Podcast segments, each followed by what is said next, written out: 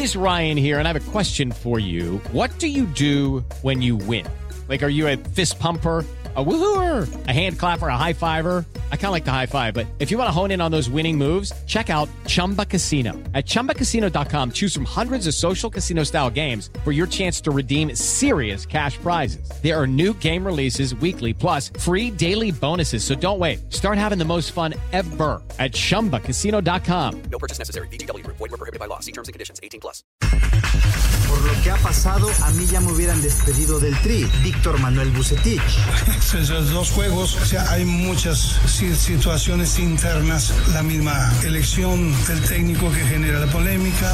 Creo que el resultado es justo, Ricardo Ferretti. Así como nosotros tuvimos una cierta cantidad de oportunidades, ellos también la tuvieron. En términos de posesión, yo creo que el equipo querétaro fue mejor que nosotros. Debemos mejorar en la defensa para seguir como favoritos. Néstor Araujo. Tiene que tratar de jugar juegos casi perfectos en el tema defensivo. No es que juguemos mal defensivamente, siempre hay alguna desatención y, claro que en la liga te, lo hacen pagar. Tenemos plantel para calificar. Antonio Mohamed. Yo creo que hay, hay jugadores para poder hacerlo y si no, después hará un diagnóstico y veremos qué, qué hay que reforzar. Pero hoy por hoy creo que el plantel está bastante bien. La alineación de hoy. Desde el Montículo, Toño de Valdés. En la novena entrada ganan de todas las formas posibles. Es espectacular lo que están haciendo. De centro delantero, Anselmo Alonso. Eso me llena de ilusión. A mí me encanta mi fútbol, me encanta ver los partidos. En la línea defensiva, Raúl Sarmiento. Es nuestro fútbol y al menos yo sí le tengo un gran afecto y me gusta. Actualiza y aumenta tus conocimientos deportivos con nuestros expertos. Espacio Deportivo de la Noche. Estos son los encabezados en las páginas de internet. Abucheos se revierten partiéndose la madre. Néstor Araujo dice que la única forma de que la selección mexicana vuelva a congeniar con la afición es partiéndose la madre en la cancha. Mediotiempo.com, por lo que ha pasado ahorita ya me hubieran corrido. Luego de la polémica que ha dejado la selección mexicana por los abucheos que recibieron en el Estadio Azteca tras el empate ante Jamaica, Víctor Manuel Bucetich dijo que el Tri siempre ha dependido de los triunfos. ESPN.com.mx, México formará parte del Bombo 1 y del Grupo A. El sorteo para definir los grupos de la Copa Oro 2023 se celebrará el viernes 14 de abril. UDN.com Estados Unidos abrirá puertas a Gignac y Djokovic al eliminar restricciones por COVID-19. El gobierno de Estados Unidos está por poner fin oficialmente a la emergencia sanitaria. El francés y el serbio podrían regresar a torneos en ese país.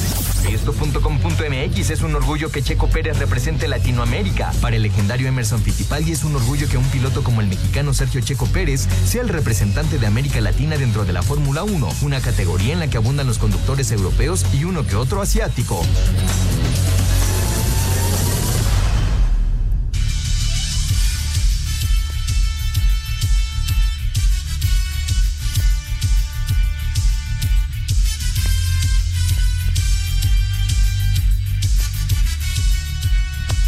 Amigos, ¿cómo están? Bienvenidos. Espacio Deportivo de Grupo ASIR para toda la República Mexicana. Hoy es jueves, hoy es 30 de marzo del 2023. Saludándoles con gusto, Anselmo Alonso, Raúl Sarmiento, señor productor, todo el equipo de Asir Deportes y de Espacio Deportivo, servidor Antonio de Valdés. Gracias, Lalito, por los encabezados, Lalo Cortés en la producción, Paco Caballero en los controles, Mauro Núñez y Ricardo Blancas en redacción. Abrazo para ellos. Raulito Sarmiento, te saludo con gusto, Raúl. Ya dieron, eh, pues, eh, ahora sí que datos muy específicos de cómo será la Copa Oro, eh, cuándo va a ser el sorteo, etcétera, etcétera. Eh, y bueno, pues la selección mexicana en eh, esta parte, digamos, de, un verano que va a estar movidito con la Nations y, evidentemente también con la Copa Oro, eh, pues esperemos que, que tenga una mejoría notable. ¿Cómo estás, Raúl? Abrazo. Abrazo, Toño. qué gusto saludarte. Aquí a todos los compañeros, a Jorge, a Anselmo. te noto contento, te noto feliz. Este, ya empezó el béisbol, qué bueno, me da mucho gusto. Yo estoy contento, mis Orioles arrancaron con cuadrangular de Urias, así que pues, qué bueno. Ojalá tengan una gran temporada, no aspiro a mucho, pero bueno, a ver qué pasa y que el mexicano vaya logrado su primer cuadrangular, sí, sí me da mucho gusto. Y en cuanto a lo de la Copa, ahora todo esto, bueno, de señalar, Toño, que incluso, bueno, se va a jugar en abril. Luego se juega la Final Four, que son dos partidos, que ya es con la selección, ahora sí que con fechas FIFA, eh, no hay ningún problema. Luego se va a jugar, México va a tener un partido amistoso, al parecer, en San Diego, eh, para prepararse, entre comillas, eh, antes de la Copa Oro. Y ya se jugará la Copa Oro. Y ya se dio a conocer, como bien dices, está más este. México va a ser cabeza de grupo del, eh, eso, eso sí ya quedó claro. Pero, eh, ah, qué complicados son para hacer todo eso y que el bombo uno y que el bombo dos y que el bombo tres y que va a haber una previa para ver quiénes se completan y que son los del bombo cuatro. No, bueno, este, sí estuve viendo todo eso y qué complicado lo hacen, pero en fin, eh, ojalá sea una gran Copa de Oro y que allá en Los Ángeles eh, termine con una final con México y alguien más pero estamos listos para lo que será el verano y ojalá no sea un verano peligroso, sino un buen verano para México. Este no era mi técnico el que yo quería, pero pues mira, ya es Diego Coca y hay que apoyar a la selección. Claro, por supuesto, yo creo que todos todos queremos que, que a Diego Coca y que a la selección le vaya bien, pero eh, pues es, es, un, es un reto grande, ¿no? El que se va a presentar en el verano, como lo hemos venido platicando en los últimos días. Anselmín, qué gusto de saludarte, Anselmo. El, eh, el Querétaro parecía que se llevaba los tres puntos ayer. Cruz Azul finalmente les empató en la recta final. Ya, ya viene la jornada 13, arranca mañana con un par de encuentros, eh, incluido Tunecaxa. Así que en marcha otra vez la liga después de la fecha FIFA. ¿Cómo estás, Anselmo? Toñito, ¿cómo estás? Me da mucho gusto saludarte. Muy buenas tardes, noches para ti, para Raúl, para el señor productor, a toda la gente en la Siria, a todo el público que nos escucha todas las tardes. Muchas, pero muchas gracias. Sí, Toño, ayer ya se completaron todos los partidos. Ya todos los equipos tienen sus eh, sus 13 partidos, les falta la 14, 15, 16, no, sus 12 partidos y vamos a la fecha 13, ¿no? Vamos a la fecha 13, arrancando mañana. Y ayer, pues, este, se puso adelante Cruz Azul y luego eh, ya lo veníamos diciendo aquí en el programa, Querétaro está jugando mejor, eh, no le alcanzó al final porque Lotti hizo una buena jugada para terminar, pero estuvieron a nada, Toño, de ligar, de ligar victoria, ¿no? De ganar otra vez en casa. Y lo, que es muy bonito es ver el estadio lleno, ver la pasión con la que se vivió ese segundo tiempo. Les empataron, sí, pero creo que eh, Querétaro es una afición que merece merece fútbol de primera división y ayer lo demostró Toño, hay que cuidar las formas, hay que cuidar los protocolos, pero qué bonito se ve el estadio lleno, ¿eh? Sí, claro, es, es otra cosa. El, el, fútbol así es totalmente distinto. Mañana Necaxa Santos a las 7 y Juárez contra Puebla a las 9 de la noche, arrancando la jornada 13. Eh, ya platicaremos de todos los temas de fútbol, pero vámonos, vámonos con el béisbol de grandes ligas, como decía Raúl, ha arrancado la campaña, eh, en un ratito estará jugando Julio Urias en Dodger Stadium en contra de los d de Arizona. Eh, vamos a, tener eh, la transmisión eh, con Pepillo Segarra, con el push en Twitch, ahí en el, en el canal de un servidor, eh, para que, pues si les interesa ver cómo va Urias y no podemos presentar imágenes, ya lo saben, pero ahí estaremos platicándoles cómo va el juego de, de Julio y de los Dodgers. Ya hay varios resultados finales, sí, ganaron tus Orioles, Raúl, pegó home run Ramón Urias, el primer cuadrangular de la temporada lo pegó Aaron Judge con los Yankees de Nueva York, muy significativo porque fue el del récord el año pasado de la Liga Americana con 62 home runs, el primer home run mexicano de Ramón, eh, la, eh, pues la presentación de, de Randy Rosarena Buena con sencillo y con carrera producida, en fin, estuvo movidita la jornada desde, desde las 11 de la mañana. Los Yankees blanquearon. Bueno, vamos con el reporte completo de lo que ha sucedido al momento en el Opening Day de las ligas mayores. Inició la temporada 2023 de las grandes ligas con varios juegos con una duración de menos de tres horas. Atlanta 7-2 a Washington. Joey Meneses de 5-2 con una producida. Nueva York blanqueó 5-0 a San Francisco. Baltimore 10-9 sobre Boston. Ramón Urias de 4-2 con un jonrón y dos producidas. Y Alex Verdugo de 5-2. Chicago 4-0 a Milwaukee. Luis Urias de 4 nada. Tampa Bay 4-0 a Detroit. Isaac Paredes de 4-1. Texas 11-7 a Filadelfia. Mets 5-3 a Miami. Pittsburgh 5-4 a Cincinnati. Toronto 10-9 a San Luis. Alejandro Kirk de 5-1 con dos producidas. Esta noche lanza Julio Urias con los Dodgers. Para Sir Deportes, Memo García.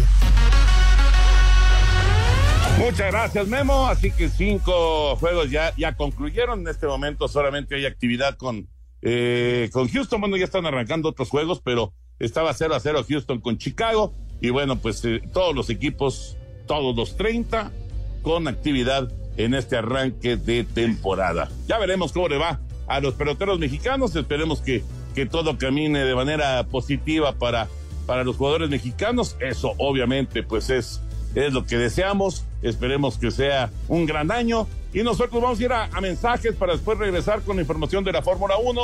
Lo que está pasando en Australia, donde será la tercera carrera del 2023. Espacio Deportivo. Un tuit deportivo. Ramón Urias se voló el monstruo verde y le dio la ventaja a los Orioles. El sonorense pegó el primer cuadrangular mexicano del 2023. Arroba MLB México.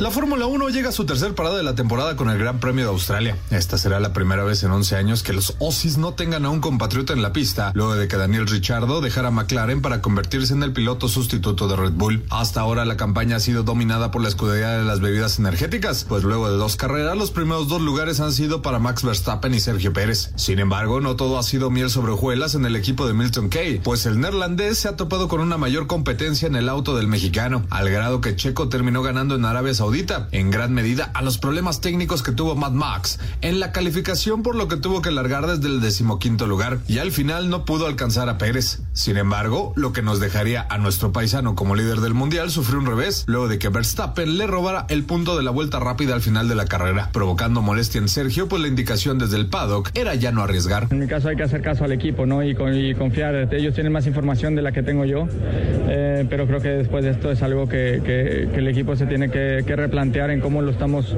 manejando, porque si el equipo te da una instrucción, al final no la respetas, eh, creo que no es lo ideal. La gran sorpresa hasta ahora es Fernando Alonso, que metió a Aston Martin a pelear por primera vez en el campeonato, pues el español lleva dos carreras acompañando a los Red Bulls en el podio, con lo que se encuentra en el segundo puesto de la carrera de constructores, igualado con Mercedes en 38 puntos, dejando a los Ferraris muy atrás con la gran decepción que han sido hasta ahora en el inicio de la campaña, con un Carlos Sainz como el mejor piloto hasta ahora con 20 puntos, mientras que Charles Leclerc solo suma 6, pues ya tuvo un abandono. Sobre la carrera en el circuito Albert Park no es un territorio favorable para los Red Bull, que quieren acabar con 12 años sin ganar en territorio australiano. Pues la única vez que su piloto subió a lo más alto del podio fue en 2011 con Sebastian Vettel, mientras que para los Mercedes es todo lo contrario, pues se coronaron en cuatro de las últimas seis carreras. Este domingo veremos si se acaba esa maldición para Max Checo o continúa el dominio de la escudería alemana. Para Sir Deportes, Axel Toman. Ahí está la información de la Fórmula 1, Raúl Anselmo. Eh, por cierto, la carrera con el cambio de horario, pues va a ser eh, en realidad el sábado, ¿no? El sábado en la noche. Sí, a las 11 de la noche, aquí platico con tu hermano exactamente eso. De hecho, en un ratito debe de estar ya los primeros resultados de la primera prueba libre, eh, con estos horarios que, que tienen Australia y que nosotros tampoco ya no cambiamos de horario, eh, Toño, pero pues ojalá le vaya bien. Hay mucha polémica alrededor. A ver, a ver qué pasa, porque no, no, hay, hay cosas que, que desde antes de la temporada te dije no me gustaba el ambiente que se venía eh, ahí dentro de Red Bull. Eh, a ver cómo va dándose la temporada y, y, ojalá no venga a perjudicarlos y tengan una gran temporada los dos y, les vaya bien y que Checo no tenga eh, los inconvenientes que a veces este, estamos viendo que, que le ponen, ¿no?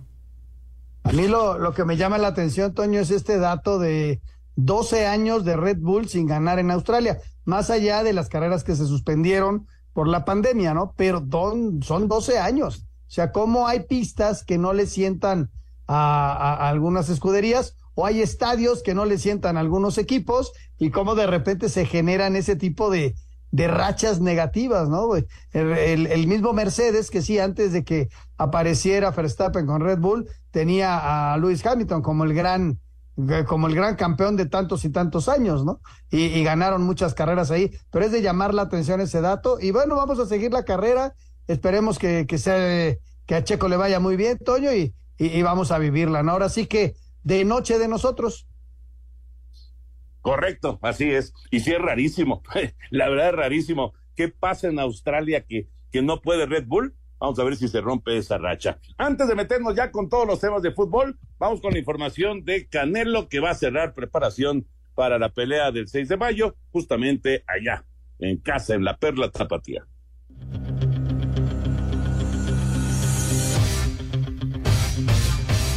El pugilista mexicano Saúl Canelo Álvarez continúa con su preparación en San Diego, California, para enfrentar el próximo 6 de mayo al británico John Ryder en el estadio Akron, donde defenderá sus títulos. El Canelo adelantó que viajará a Guadalajara con varios días de anticipación previo a la pelea para terminar ahí con su preparación. Pues porque aquí estamos a 48 pies de altura, ya estamos a 5000, entonces sí es mucha la diferencia y por eso es que vamos a, a estar allá ahora sí para finalizar nuestro campamento a nivel de altura que es Guadalajara. Para mí todos los rivales representan la misma importancia porque pues todos eh, cuando vienen a pelear conmigo se preparan al 100% para que quieren, porque quieren ganarme y, y, para mí representan el mismo riesgo y por eso me preparo al 100% siempre, ¿no? Porque uno nunca sabe arriba del cuadrilátero. Así, Deportes Gabriel Ayala.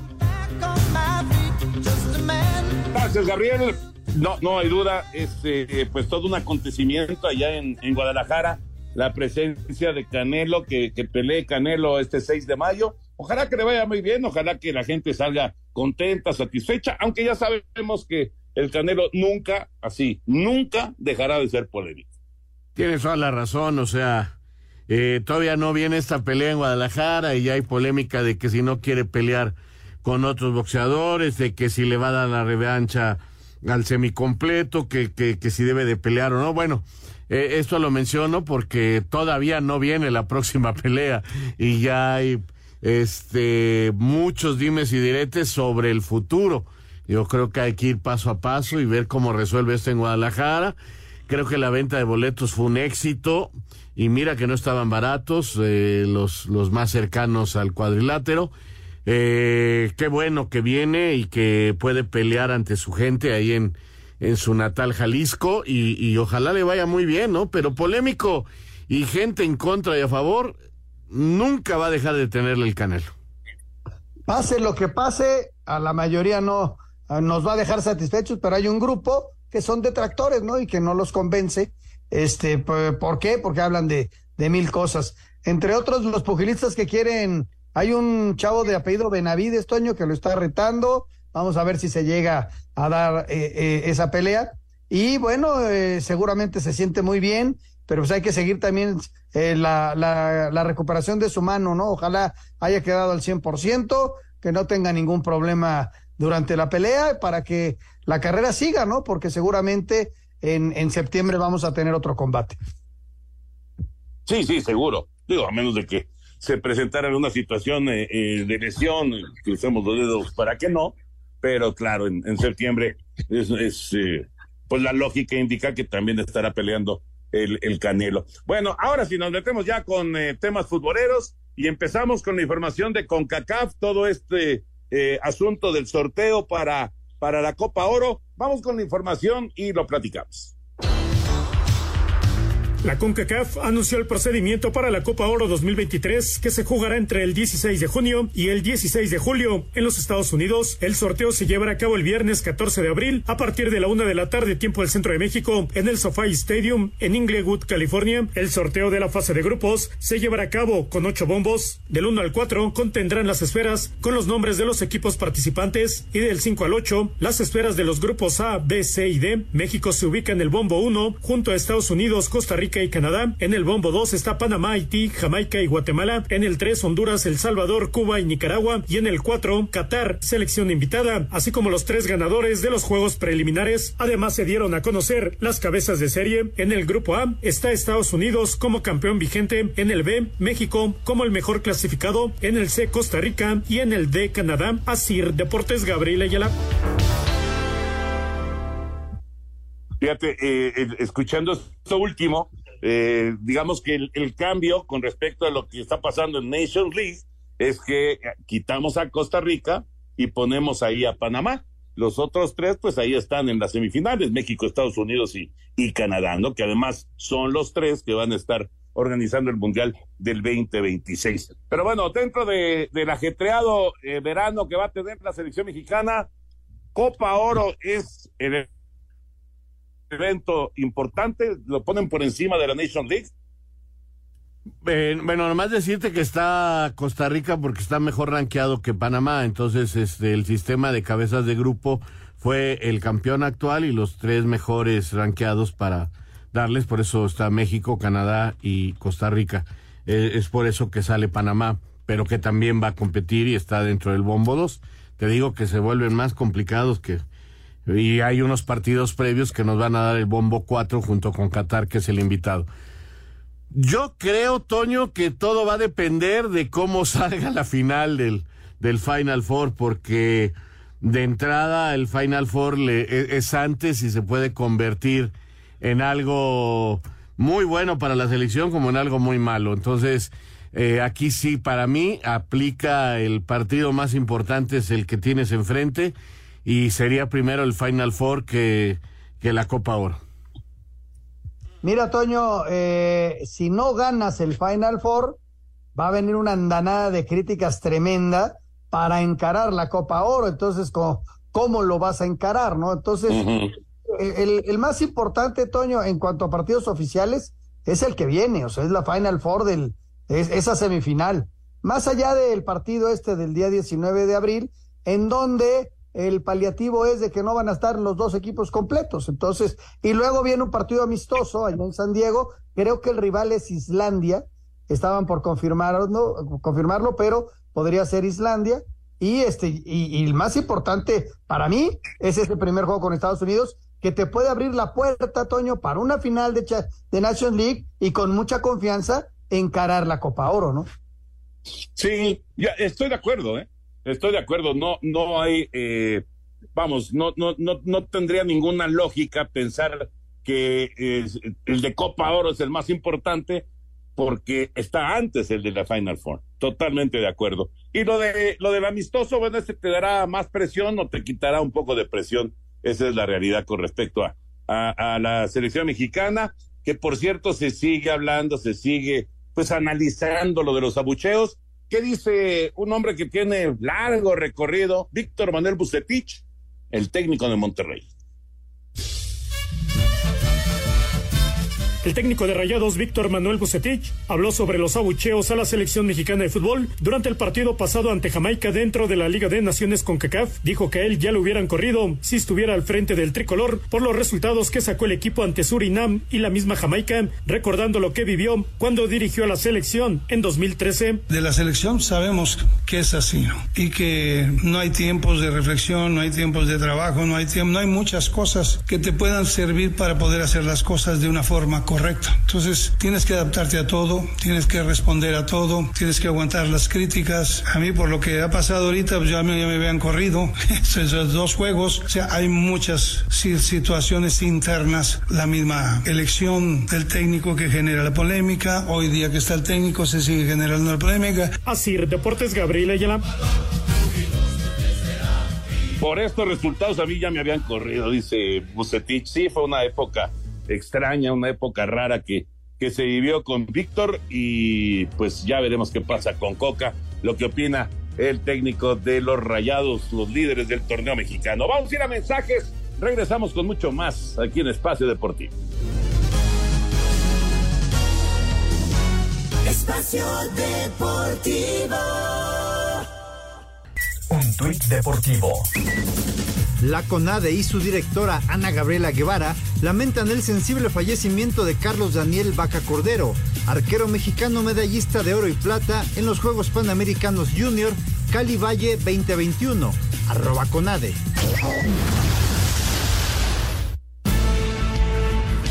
Con anotación de Augusto Lotti el minuto 89 de tiempo corrido, Cruz Azul rescató el empate a dos goles ante el Querétaro en la corregidora en partido pendiente de la jornada 4 del clausura, empate que para el técnico celeste Ricardo Tuca Ferretti fue justo. Yo creo que el resultado es justo.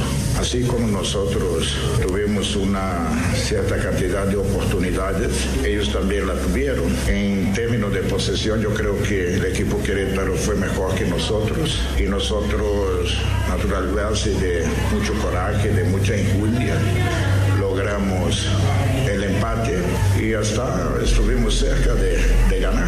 Por su parte, el defensa Miguel Barbieri, quien marcó el segundo gol para los Gallos Blancos, comentó. Y un gustito amargo, porque ya lo teníamos, habíamos hecho un esfuerzo enorme en el primer tiempo, pero no, no, no terminamos bien la jugada y en el segundo tiempo nos impusimos de principio a fin, me da la sensación y, y otra vez pasa algo parecido que en muchos partidos que en una jugada eh, nos terminan empatando y nos vamos eh, con dos puntos menos, eh, otra vez en casa. Así, Deportes Gabriel Ayala.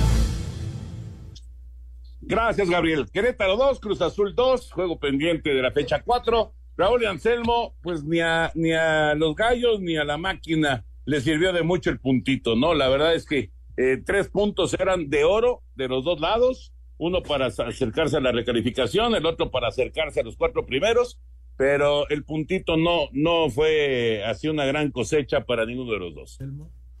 Bueno, eh, la verdad que eh, habíamos comentado aquí ayer, ¿no? Que cuidado con Querétaro y también es una buena llamada de atención para Pumas porque Querétaro ha venido mejorando, no termina por saber cerrar los partidos y en el 89 Lotti les empató. Eh, esa es la verdad. Oigan, este, antes de cerrar el tema de la selección, eh, me gustaría hacerles una pregunta. Estoy sentado aquí donde se sienta Toño y como que se me hace que es el lugar el que te hace preguntón. este, a ver, señores, díganme una cosa para cerrar el tema de la selección. No viene Raúl Jiménez porque no, no ni, ni Santiago Jiménez. Nomás está el señor eh, Henry y, y, el señor de la Rosa. El señor Funes Mori como que no le gusta a, a, a Diego Coca, ¿no? No lo ha llamado. ¿No estaremos cerca del regreso de el Chícharo a la selección? La primera conferencia de prensa. Pues Ya hablé con él y si él entiende, las puertas están abiertas.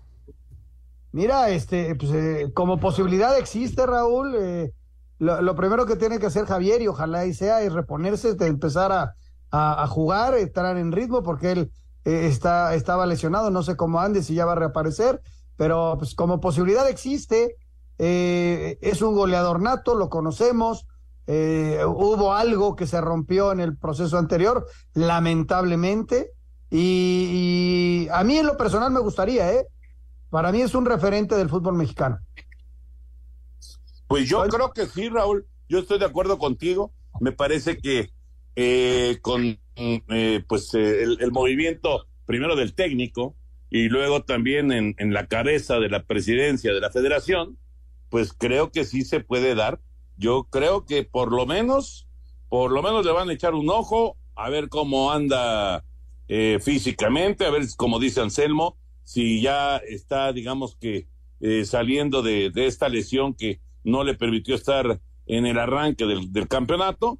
Y, y, yo creo que existe una, una posibilidad real, ¿sí? Yo estoy, yo estoy en que sí, que sí se puede dar.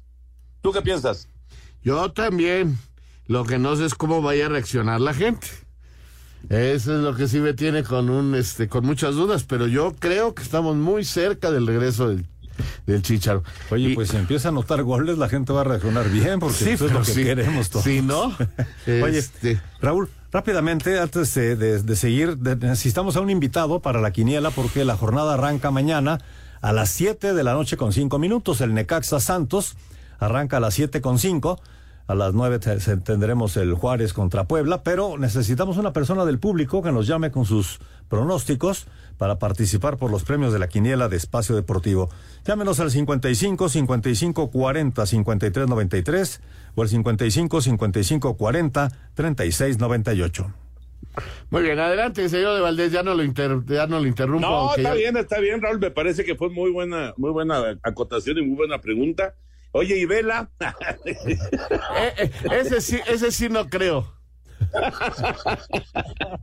ese sí no, definitivamente. Vamos con, vamos con eh, el, el previo, lo que se va a vivir en esta jornada 13 del Campeonato Mexicano.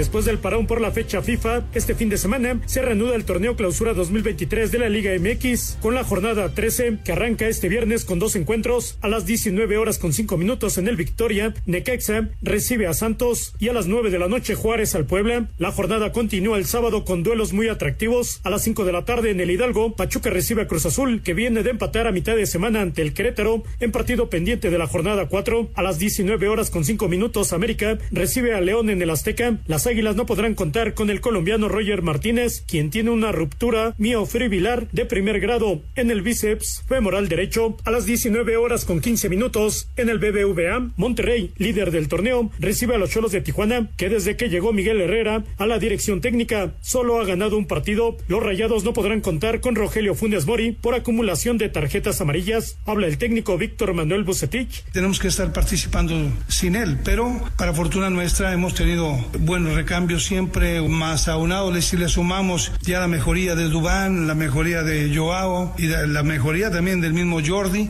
nos dan un balance que positivo, no verlo de una manera eh, productiva para nosotros. A las 9 de la noche con 10 minutos se jugará una edición más del clásico tapatío cuando Atlas reciba en el Jalisco a las Chivas que suman dos derrotas de manera consecutiva para el técnico de los rojinegros, Benjamín Mora. No hay favoritos. No, no, no nos sentimos favoritos ni siento que ellos lo sean. En realidad no creo que haya un favorito en un clásico nacional tan importante. El domingo al mediodía, en el Nemesio 10, Toluca recibe a los Tigres. A las 5 de la tarde en el Alfonso Lastras, el Atlético de San Luis a Mazatlán cierra la jornada a las 19 horas con 5 minutos en la corregidora, cuando el Querétaro reciba a Pumas, que no contará en la banca con su nuevo técnico Antonio Mohamed, quien festejará su cumpleaños, ni con el arquero Sebastián Sosa, quien tiene una fractura en el quinto metatarsiano del pie izquierdo, por lo que se perderá el resto de la temporada. Asir Deportes Gabriel Ayala. Gracias, Gabriel. Ahí está el reporte completito de lo que va a ser la jornada 13 de la Liga MX. Después de esta pausa de la fecha FIFA, Raúl Anselmo, pues ahora sí, el último jalón para tratar de varios equipos que están ahí peleando, terminar los cuatro primeros, evitar la reclasificación y bueno, eh, los que están en la tablita, pues tratar de meterse por lo menos a la, a la siguiente fase del torneo, ¿no? Está, está bueno el, el cierre del campeonato eh, yo creo que sí me parece que vamos a, estar despidiendo con esto la reclasificación, por lo menos creo que así va a suceder, ya veremos qué dice la gente de, de, la liga, lo que dice Miquel Arreola, lo que, lo que terminan diciendo los dueños, pero creo que esta podría ser la última reclasificación que veríamos, por lo menos fue lo que adelantaron, ¿no? Vamos a ver si, si lo mantienen así o lo cambian. Yo espero que sea así. Yo espero que sea así, ojalá. Eh, sí, entramos a la recta final. A todo mundo a tratar de acomodarse, algunos entre los cuatro primeros, otro dentro de los ocho al cuatro, al cinco, y luego eh, los que vayan a la reclasificación como visitantes, y, y algunos tratando de dar unos este, últimos empujones a ver si no pagan. En fin, eh, sí, creo que estamos entrando a la parte que va a definir todo, de hecho así será, y va a ser interesante y nos va a dar muy buenos partidos, porque aparte de la manera en que ahora se hace el calendario, nos dejan para el final del torneo partidos muy, muy atractivos. Esta semana ya escuchábamos la nota, tenemos, a mí me parece que el América León eh, es muy, muy interesante, pero también está el Tigres Toluca, Vamos a ver si Monterrey sigue imponiendo récord de puntos o reacciona Tijuana. En fin, eh, el clásico tapatío está, está muy, muy interesante. Mira, yo, yo creo que lo, lo único que tenemos definido es que Monterrey va a ser el número uno del torneo. Desde luego que numéricamente todavía lo podrían alcanzar, pero se ve, se ve muy complicado, ¿no? Y luego del 2 al 6 van a pelear durísimo por esos tres lugares extras que les daría el pase directo, ¿no? Y, y, no meterte a una reclasificación eh, eh, en ese sentido. Y luego viene un grupo de, de equipos como del 7 al 14 que van a luchar con todo, ¿no? Y vamos a ver, Toño, normalmente eh, a estas alturas se empieza a enrachar algún equipo y que puede ser el que dé la, la sorpresa. Vamos a ver quién, quién tiene ese, esa fuerza y, y, ese trabajo para que se puedan enrachar. Pero va a estar muy bueno. este, esta semana eh, el América León va a estar buenísimo, eh, el Toluca Tigres también y el clásico Tapatío, ¿no? Son partidos que no nos debemos perder.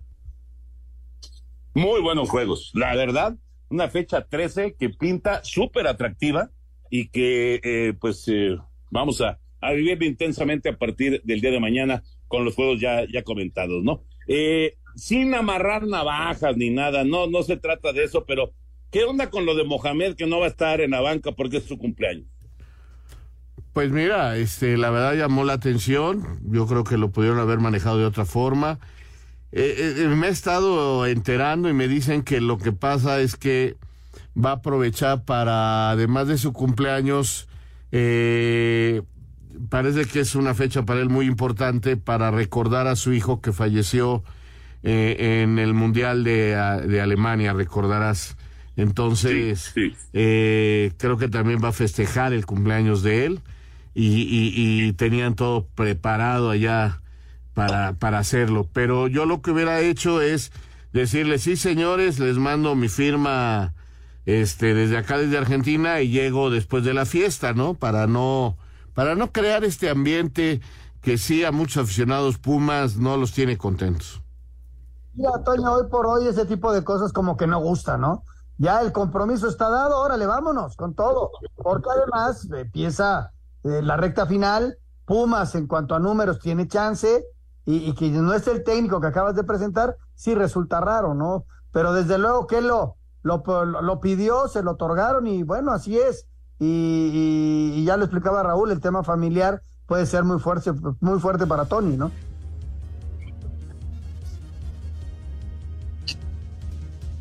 Bueno, eh, ahorita volvemos a hacer este contacto con. Ahí está, como que se nos fue Anselmín, se fue, se fue no, como que te fuiste tú. Tú te fuiste, Toño. Yo no estaba hablando. Pero te pedí la palabra. yo no estaba hablando.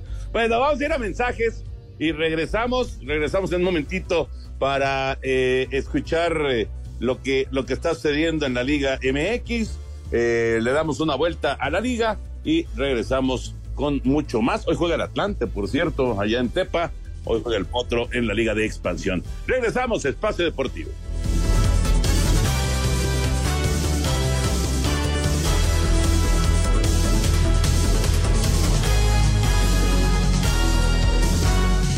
Espacio Deportivo.